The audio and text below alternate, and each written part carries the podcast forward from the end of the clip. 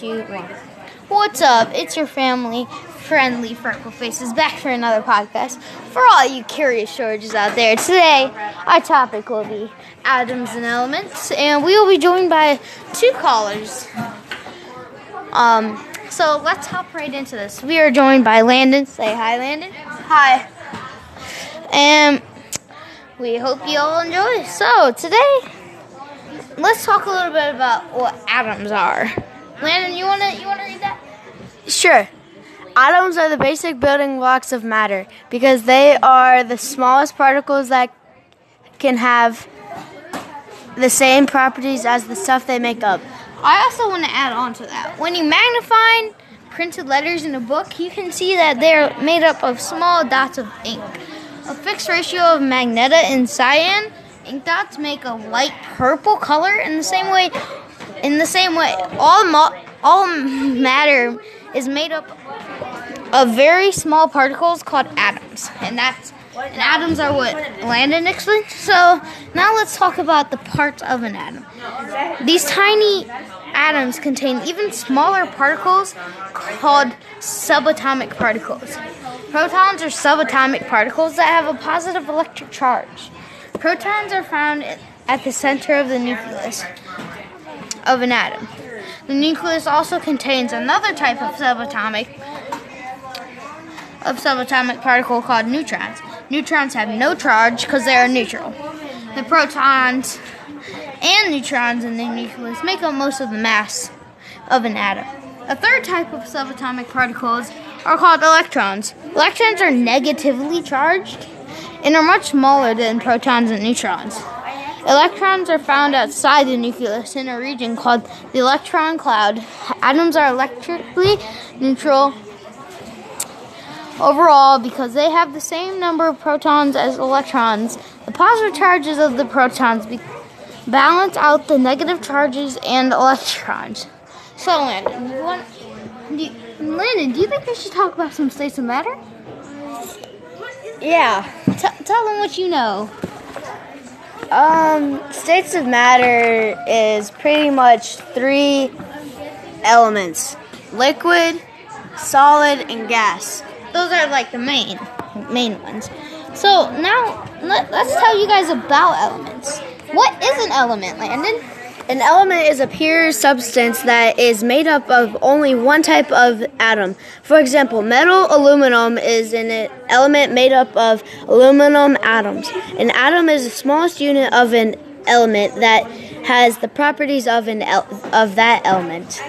Now let, let's talk about how how are elements described? Let's talk about that. Each element has its own property that differ from those of other elements. So elements can be identified by their atomic numbers and chemical symbols. Hey Landon. Yeah. Tell us a, about their atomic numbers. Atom is atoms of one element differ from atoms of another element element by the number of protons they have. The atomic number of an element is the number of protons in the nucleus of one of its atoms. Every atom is given element given element has the same atomic number. For example, the atomic number of aluminum is 13. Each atom of aluminum contains 13 protons, while the number of protons in the nucleus is always the same the same for a given element. The number of neutrons of neutrons can vary. All aluminum atoms found in the nature have 14 neutrons. The periodic table of elements used to organize over 110 unknown elements. The periodic table is organized in rows by increasing atomic number. The atomic number of each element is listed at the top of elements square in the periodic table. Thank you, Landon. Now I'm gonna I'm gonna tell you guys a little about about their chemical symbols. So elements can also be described by their chemical symbols. A chemical symbol is an abbreviation that represents an element.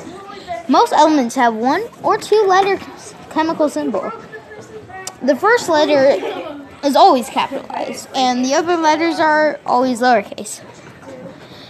These symbols are like nicknames that allow chemists to write chemical names in a shorter form. A few elements at the end of the periodic table have three letter sim- chemical symbols such as UUT. Um, these symbols are placeholders for elements that have not yet been discovered or that do not have official names. The discovery of a new element has to be approved by an international committee of new of scientists. Then the element is given a per- permanent name and one or two letter chemical symbols. A chemical symbol often contains letters from the element's name. For example, hydrogen is hep- is represented by H, and zinc is represented re- represented by ZN. Some chemical symbols come from the names of the elements in other languages. The chemical symbol of gold is AU from the Latin word for gold. Aurum, the symbol for t- for tungsten W comes from its German name Wolfram. And so now I think it's time we make a call And then you Yep, me too. Alright, so our first caller is by the name of Alex. And let's ring him up right now. Hi. Alex, you there? Yeah. Um, I have a question. Can you name me? Can you name um um one solid, one liquid, and one gas? Yeah, I Alright, here. Wait, One solid is wait, one solid. Here. Well, a solid. One solid is a desk. A liquid is like water. no, and- I, d- wait, are you asking for like the periodic table? No. You just asking for a random moment? Yeah. Object? Alright, so. Okay, for like I said, for a solid is a desk. For a liquid is water, for example, and a gas could be Like boiling water. yeah, boiling water. And the reason why these are all such as they are is because, for example, water. It water it their their particles can move more freely. If it's gas, their particles are going to their particles are going to like they're gonna vibrate in place. They won't move a lot. And if it's a solid, they'll they'll have some room to move around the particles, but they won't have a lot. So, you think we should call our next caller, Landon? What? Do you think we should have our next caller join us? Uh, sure. Alright, we will be right back. You wanna. No, I got this. I got do the, yeah. Well, this is a quick commercial break. Uh, we want to be. We would like to sponsor our teacher, Miss Breitlinger.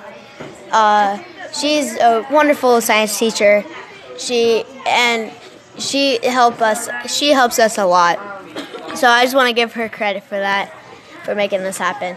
And we will have our caller in a couple Alright, seconds. So, come with me. Come with me. So, our next caller, it comes by the name of Brandon. Uh, no, it's Philly Bob Joe, just so you know, next time. Uh, hello. My question is, what are atoms? Adam. Atoms are the basic building blocks of matter. And what is matter? Matter is... Matter is anything that takes up space. What do you mean by that? So, Like everything here is pretty much matter. So Because like it- gas these- too. Hmm, So gas. that does that mean everything's filled up? Not all things. Some objects don't have matter, but they do have mass. Okay, we'll be So right how come sometimes you can punch through an object, but you can walk through gas that easily? Because gas is. It, it's.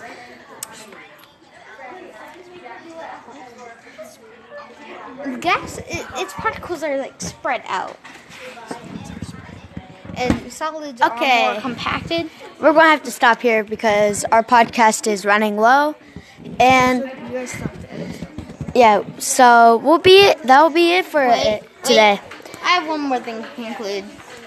So, if you guys have any questions, you can just send an email. At email. LM at LM0061 at WS Cloud. Thank you. And Two, one. What's up? It's your family friendly Freckle Faces back for another podcast.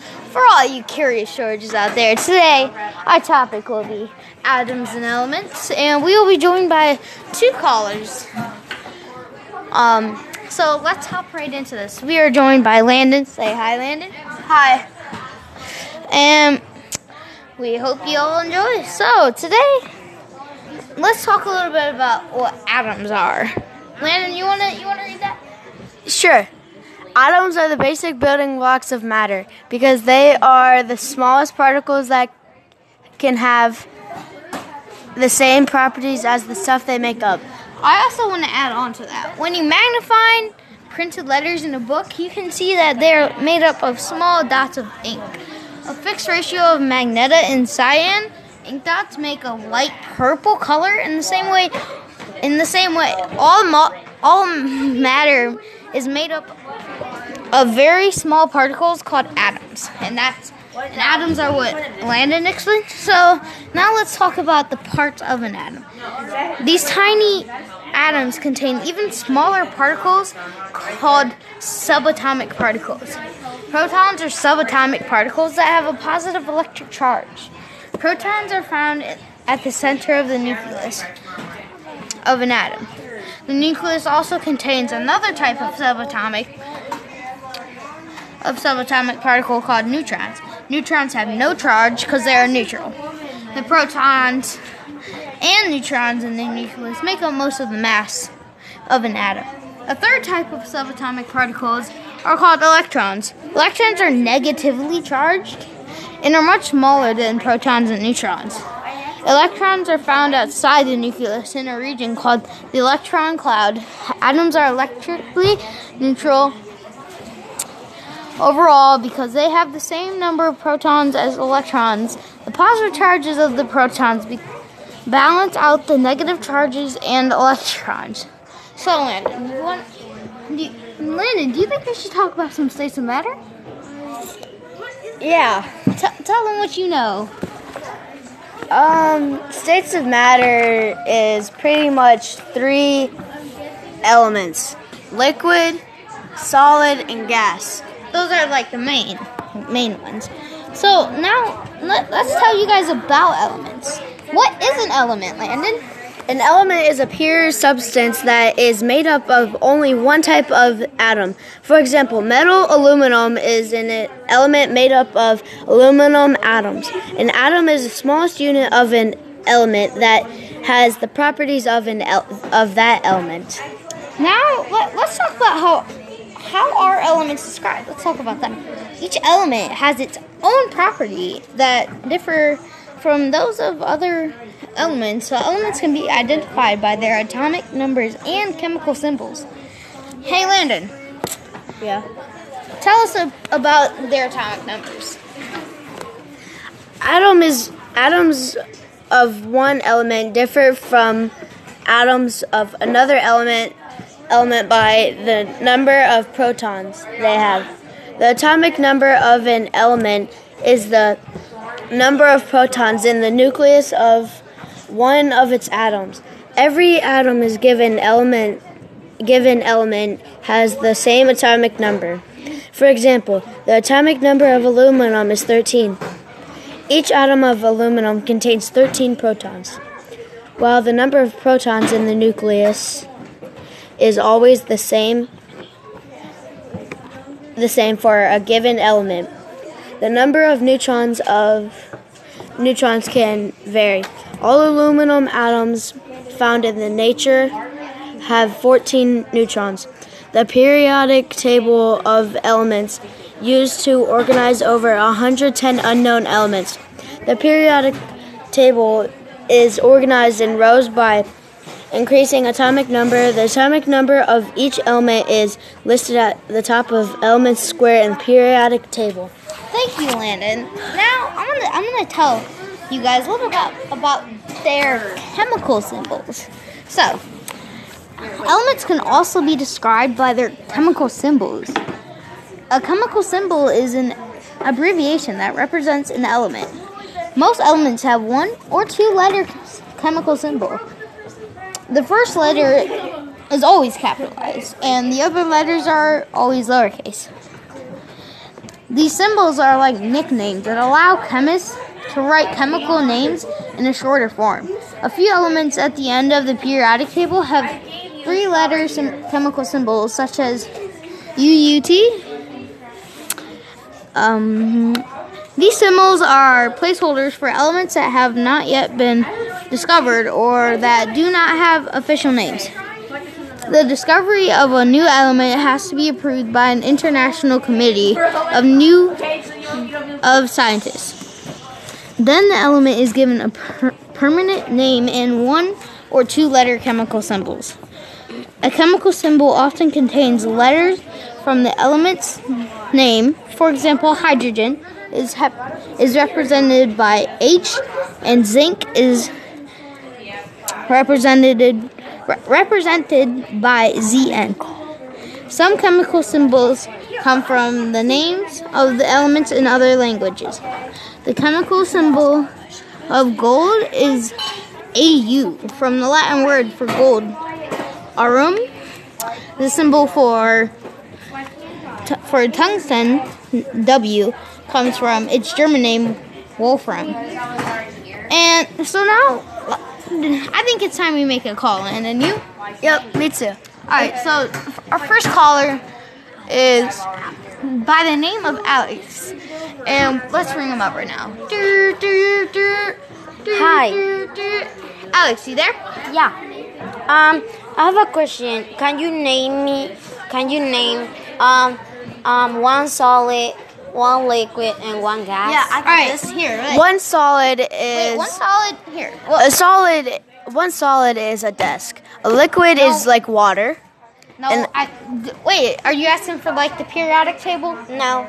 You just asking for a random moment? Yeah. Object? Alright, so. Okay, for like I said, for a solid is a desk. For a liquid is water, for example, and a gas could be Like boiling water. yeah, boiling water. And the reason why these are all such as they are is because, for example, water.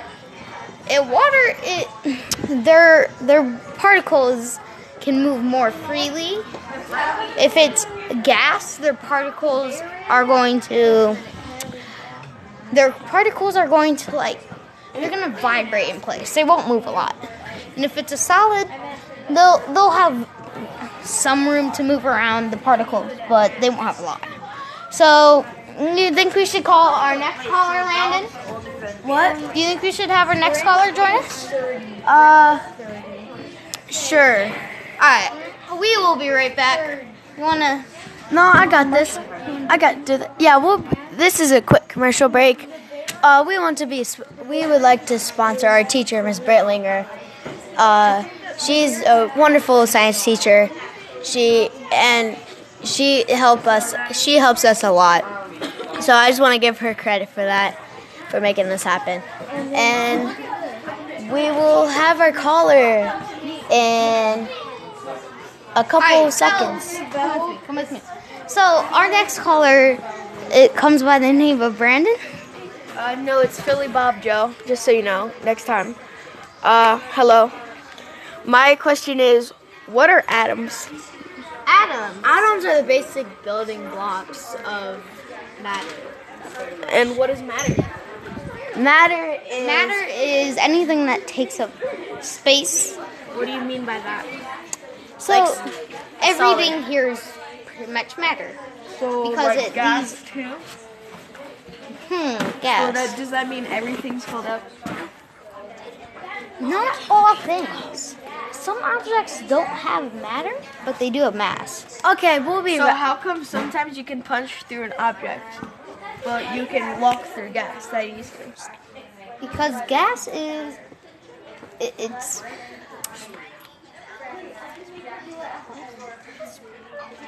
Gas, it, its particles are like spread out. And solids are Okay. more compacted. We're gonna have to stop here because our podcast is running low, and yeah, so we'll be that will be it for Wait. it today. I have one more thing to conclude. So, if you guys have any questions, you can just send an email. Send an At email. LM at LM0061 at WS Cloud. Thank you. And